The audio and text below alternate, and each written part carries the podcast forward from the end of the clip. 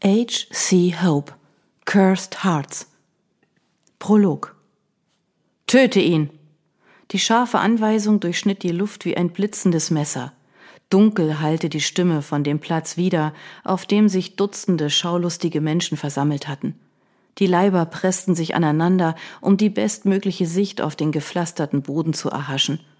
Im Hof des prächtigen Anwesens kniete ein nackter, verwundeter Mann.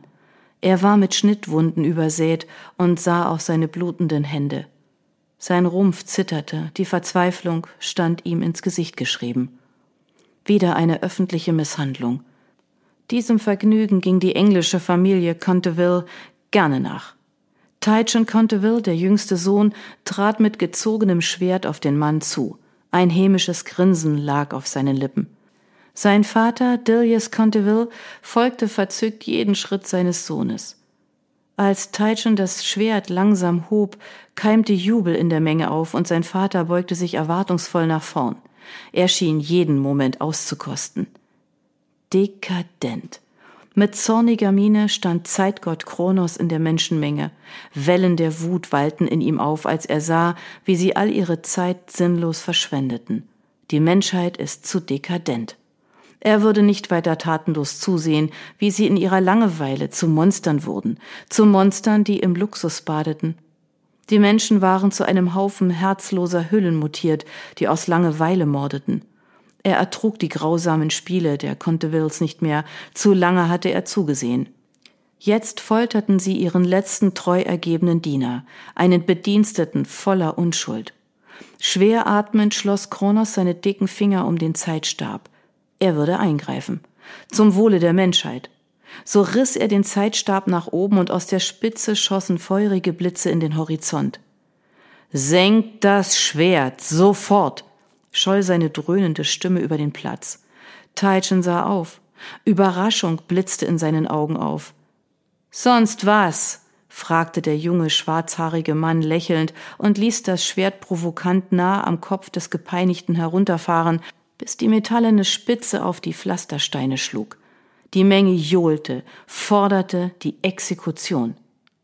Kronos richtete den Zeitstab auf Taichan und rief einen weiteren Blitz, der das Schwert davonschleuderte.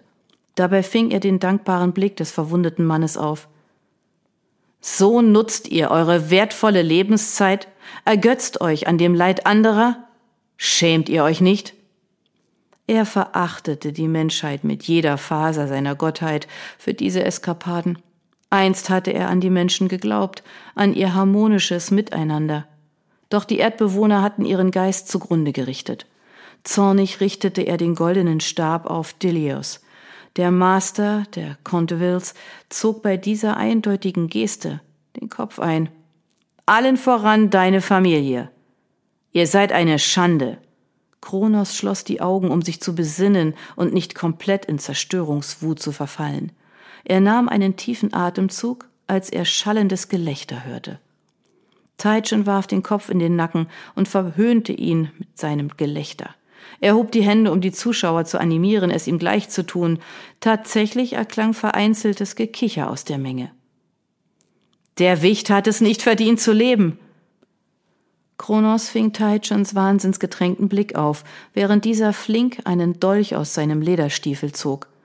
Ehe der Zeitgott reagieren konnte, lag die scharfe silberne Spitze schon an der Kehle des geschundenen Mannes. Verschone sein Leben und es bleibt bei einer Warnung, raunte Kronos drohend. Tötest du ihn, stürzt du dich und deine Familie ins Verderben. Seine Wut drohte zu explodieren, als er den ersten Blutstropfen an der silbernen Klinge heruntersickern sah. Dann zog Taichen den Dolch mit einem Ruck über die bloße Kehle. Der nackte Mann verdrehte die Augen und kippte leblos nach vorn. Kronos sah das Leben aus dem Körper weichen, ein unschuldiges Leben verging. Er spürte den sanften Windhauch, der es davontrug. Das war genug. Von Donnergrollen begleitet reckte er den glühenden Zeitstab in die Luft und ließ seiner Wut freien Lauf. Du wagst es, unschuldiges Leben zu nehmen. Er richtete seinen Zeitstab gegen Taichan. Einen dir jahrelang treu ergebenen Menschen zu töten, aus dem niederen Motiv der Langeweile. Eine Feuerwelle schoss aus dem Stab und kreiste die Menschenmenge ein. Dafür sollt ihr büßen. Ich werde euch die Zeit nehmen, die Zeit für niederträchtige Gedanken, für grausame Morde und für eure mich anwidernde Langeweile. Der Horizont verdunkelte sich und eine eisige Kälte sank auf den Platz. Aus der grauen Wolkendecke fuhr grollend ein goldener Blitz auf die Pflastersteine und durchzog sie mit einem gewaltigen Riss, während Kronos den glühenden Blick auf Teitschen richtete. Angstvoll wich dieser zurück und hob schützend die Arme vors Gesicht. Goldenes Licht umhüllte Kronos Gestalt. Verdammt sollst du sein, zu nehmen, was dir im Überfluss gegeben. Seine Stimme hallte über den Platz, und er entfesselte den mächtigen Fluch, der lange in ihm herangereift war. Endlich konnte er die Menschen bestrafen, sie dazu verdammen, ihre Zeit sinnvoll zu verwenden. Du, Taichin, und deine ganze Familie sollt meine Wut zu spüren bekommen. Ihr sollt sie jagen, die sinnlos vergeudete Zeit, und sie den Menschen stehlen mit ihrer Lebenskraft. Für jede Minute der verschwendeten Zeit werdet ihr eine kostbare Lebensminute rauben. Kronos schloss einen magischen Zeitkreis um die versammelten Kontwils und sah mit Genugtuung, wie deren Minen vor Entsetzen einfroren. Wandeln sollt ihr auf der Erde jahrelang, getrieben nur von einem Gedanken, der Jagd. Er ließ den Kreis enger werden und blickte direkt in Taitchens hassverzerrte Augen. Erliegen sollt ihr ihm, meinem Zeitfluch. Krachender Donner erfüllte die Luft und der magische Kreis explodierte. Seine goldenen Funkenscherben fanden sich in der Luft und formten sich zu Zahnrädern. Jedes einzelne schwebte zu einem Mitglied der Contvilles und entzog ihm die Lebenszeit. Sie absorbierten die dünnen goldenen Zeitfäden der einzelnen Männer und Frauen und sammelten sich vor Kronos wieder. Nach und nach fügten sich die magischen, mit Leben getränkten Zahnräder ineinander bis sie ein ganzes Uhrwerk ergaben, eingefasst in Mahagoniholz, dessen Front ein graziles goldenes Ziffernblatt zierte. Zufrieden betrachtete Kronos sein Werk. Ihr habt eure Strafe selbst gewählt, donnerte er und fixierte Teitschen ein letztes Mal, bevor er sich abwandte und hinauffuhr in den Götterhain. Er sah nicht mehr, wie sich der zweite Zeitgott dieser Welt hinter Teitschen materialisierte. Taichen spürte den Druck des Fluches auf sich lasten. Tonnenschwer. Sein Inneres drohte zu zerbersten an dem brennenden Gefühl, das sich durch seinen Körper fraß.